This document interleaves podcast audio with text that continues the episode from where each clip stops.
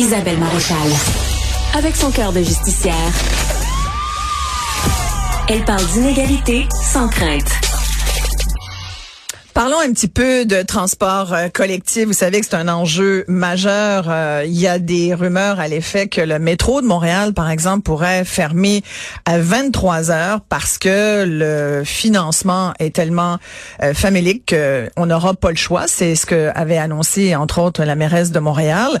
Comme beaucoup de maires au Québec qui sont maires et mairesses de grandes villes et où il y a du transport collectif, elle revendique une plus grande contribution du gouvernement du Québec euh, au transport collectif. Le problème, c'est que le gouvernement du Québec dit on n'a pas plus d'argent qu'il faut, puis essayer de couper autrement que dans le service. Fait qu'il y a toute la question du financement du transport collectif qui est centrale.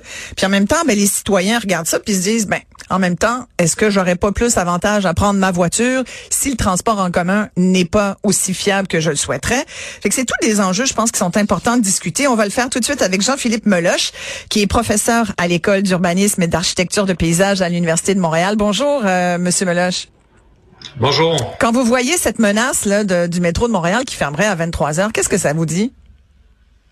Ben, je pense qu'on est dans une, une, joute de communication entre euh, les sociétés de transport, les municipalités, le gouvernement du Québec, à savoir qui va être capable de, de prendre en charge ou qui devrait prendre en charge le fait qu'on a euh, des baisses de revenus au, niveau du transport en commun, puis on a des coûts qui continuent d'augmenter.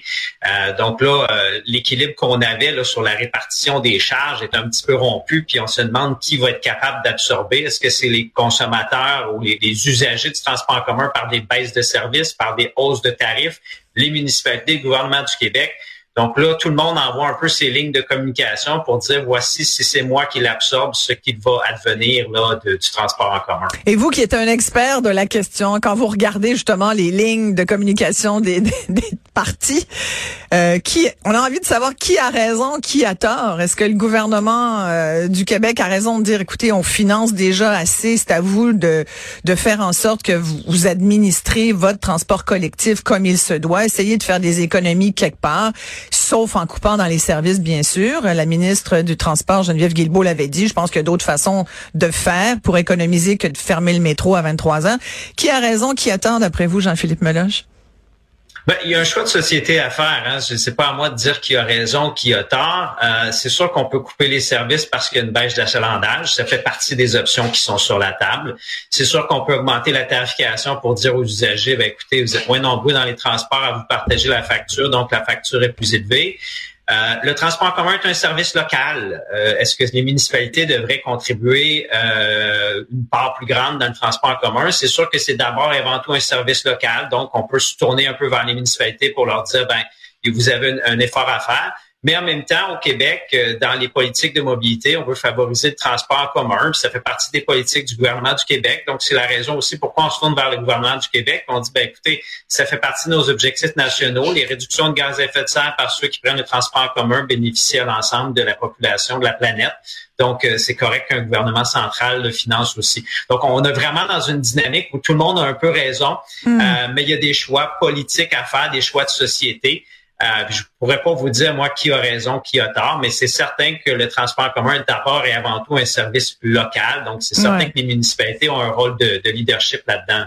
Et si on le prend de, du point de vue environnemental, c'est sûr qu'on aurait avantage à tous plus l'économiser. Hier, entre autres, à Montréal, il y avait une manifestation euh, de citoyens, euh, un peu organisée par, pas mal organisée même par euh, un groupe qui s'appelle euh, Vélo Russion. Donc, ce qu'ils veulent, c'est, ils sont assez contre la domination de l'automobile. En même temps, ce matin, j'écoutais la circulation, c'était bouché partout autour dans l'agglomération de Montréal, Rive-Nord, Rive-Sud, c'était l'enfer. On sait que c'est beaucoup dû aux travaux. Mais puis on a l'impression pourtant qu'avec le télétravail, il y a beaucoup de monde qui est à la maison, mais non, c'est encore hyper congestionné. Fait donc la, voiture domine encore. C'est pas le transport en commun qui est le premier choix.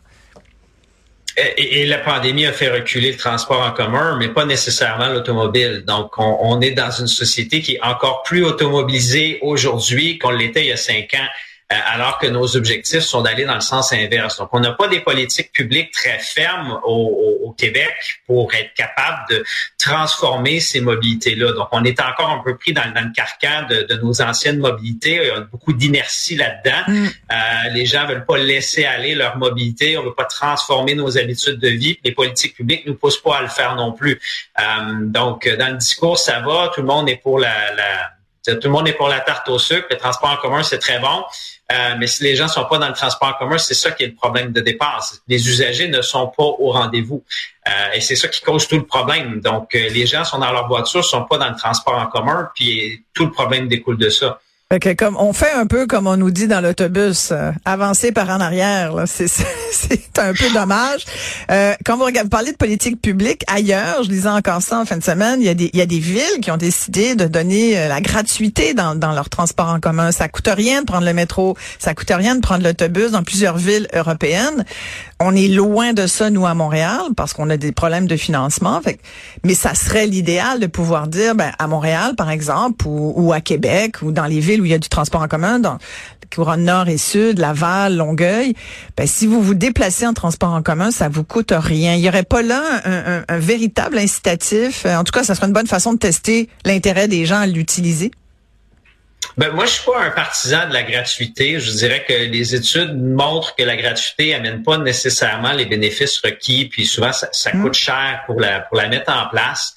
Euh, les meilleurs réseaux de transport en commun dans le monde sont pas des réseaux gratuits, même sont pas des réseaux nécessairement bon marché, parce que quand il y a beaucoup de gens qui prennent le transport en commun, on se divise la facture sur un grand nombre, ça coûte pas si cher, c'est très efficace. Mm. En fait, le problème ici, c'est que euh, les gens ne prennent pas le transport en commun parce que c'est trop cher ils prennent pas le transport commun parce que c'est plus convivial de prendre la voiture, puis que c'est pas si cher que ça prendre la voiture. C'est plus le prix de la voiture qui est problématique dans notre société que le prix du transport en commun, parce que les billets de transport en commun sont pas très chers. Donc c'est pas vraiment là qui est l'enjeu.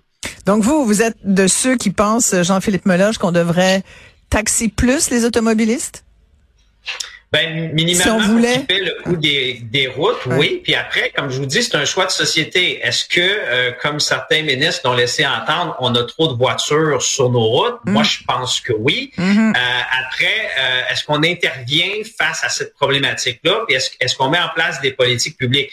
Là, ça dépend des choix de, des élus, des choix de la, de la société si les gens tiennent tant à leur voiture, on va les garder, mais c'est problématique parce qu'il n'y a pas assez de place physiquement, surtout dans les grandes villes. Vous parliez de congestion tantôt. Euh, il y a de plus en plus de Montréalais sur l'île qui possèdent des voitures, qui les stationnent dans les rues. Il n'y a plus de place pour stationner dans les rues. Mm. Il y a beaucoup de congestion qui est causée par les gens qui vont navetter vers le travail. Euh, cette congestion-là s'étend de plus en plus. Avant, c'était beaucoup l'accès au centre-ville qui était problématique, mais avec la pandémie, les mobilités ont changé. Maintenant, les, les, les nœuds sont un peu partout. Euh, donc, on n'est pas en train de construire des villes, on n'est pas en train de construire des milieux de vie qui favorisent d'autres modes de transport que l'automobile. Donc, on, en est un peu prisonnier. Et dans nos politiques publiques, ben, on n'envoie pas un signal prix. Pour vous dire, les taxes sur l'essence, c'est le même montant aujourd'hui qu'il y a 10 ans alors que l'inflation, c'est à peu près le seul tarif que le gouvernement du Québec a jamais indexé. C'est celui qu'on adresse aux automobilistes. Puis après, ben, on a une politique où on se dit, mon Dieu, il y a trop d'automobiles. Donc, il faut quand même être conséquent dans nos politiques publiques. Soit il y en a trop, on intervient, soit on n'intervient pas parce qu'on juge que c'est tout à fait correct. Et là, on se plaint pas qu'il y a de la congestion. Mais d'ailleurs, justement, les, les, les, manifestants hier relevaient le fait qu'on vient de donner un crédit de 100 dollars sur le permis de conduire, donc un espèce de petit cadeau aux automobilistes. Fait qu'il y a quelque chose dans ce que vous dites aussi qui nous montre que on s'assume pas ou on est on est des hypocrites par rapport à ce qu'on dit puis euh, à ce qu'on fait dans les faits. Vous dites qu'il y a de plus en plus de voitures, puis on essaye de, dire aux gens ben prenez le transport en commun, tout en sachant dans le fond que que c'est pas ça qui se passe. Je ne sais pas si on est hypocrite, mais une chose est certaine, c'est qu'on n'est pas conséquent. Euh, c'est-à-dire que quand on regarde les, documents de planification, puis on regarde les, les, mises en œuvre des politiques publiques, on voit qu'il y a une incohérence. Euh, le fameux permis de conduire, je pense pas qu'il y a une personne au Québec qui aurait refusé son permis de conduire s'il avait pas reçu de cadeau. Donc, en gros, c'est on a pris l'argent puis on l'a tout simplement balayé comme ça. Et on va aller reprendre cet argent-là par ailleurs par des taxes autres pour dire on a des services publics à financer. Donc, c'est des cadeaux qui sont inutiles et qui coûtent de l'argent parce qu'au final, il faut aller le récupérer ailleurs, cet argent-là, parce qu'on n'a pas assez pour nos écoles, on n'a pas assez pour nos hôpitaux. Mm. Donc, tout ce qu'on met dans nos routes, tout ce qu'on met pour les automobilistes, tout ce qu'on subventionne dans la mobilité des gens, ben, c'est des fonds publics qui servent pas d'autres causes. Donc, il faut se demander est-ce que c'est vraiment notre meilleure cause? Exactement. Avez-vous l'impression que le transport collectif est considéré au Québec comme un investissement comparativement à ce ben, qu'on peut voir ailleurs euh, sur la planète? C'en est un, mais comme je vous dis, il n'y a pas d'incitatif à aller le prendre. Donc, il y a mm. beaucoup de gens qui sont très contents d'avoir un réseau de transport commun au cas où ils auraient envie de prendre l'autobus. Mais si on a un autobus qui roule à vide euh, tous les jours, puis euh, la journée que la voiture est au garage, on est très content de pouvoir prendre l'autobus. Euh, c'est pas supposé être à ça que ça sert. Donc, il faut quand même qu'on ait des gens dans le transport en commun. Euh, on, avait un réseau qui était en, déploiement, en croissance jusqu'en 2019. La pandémie a changé les façons de, de, travailler, les façons de vivre, les façons de se déplacer. Euh, et c'est surtout les travailleurs du centre-ville qui ont changé leur mobilité, donc ceux qui étaient les plus susceptibles de prendre le transport en commun. Et c'est pour ça que notre transport en commun a reculé d'autant, alors qu'on a l'impression que l'automobile n'a pas changé de place. C'est que les mobilités par automobile eux, n'ont pas été affectés de la même façon. Seulement les automobilistes qui allaient au centre-ville, mais n'étaient pas si nombreux que ça sur les routes, ces automobilistes-là. Eux sont plus là ou sont moins là, mais tous les autres sont encore là et, c'est ça qui est problématique. Le nombre d'automobiles continue à croître, hmm. euh, autant sur les routes que dans les stationnements. Euh, et toutes ces automobiles-là, ben, on veut les utiliser quand on les possède. Donc, on, a vraiment un enjeu de repenser notre façon de vivre, notre mobilité, là où on habite, là où on travaille, de manière à pouvoir faire plus de déplacements soit en transport en commun, ou même encore mieux, des déplacements à pied ou à vélo qui euh, qui coûtent rien en véhicule, qui sont bons pour la santé.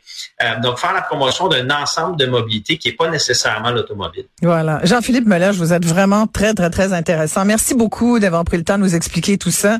Jean-Philippe Meloche est professeur titulaire en économie urbaine, finances publiques locales à l'Université de Montréal. Au plaisir.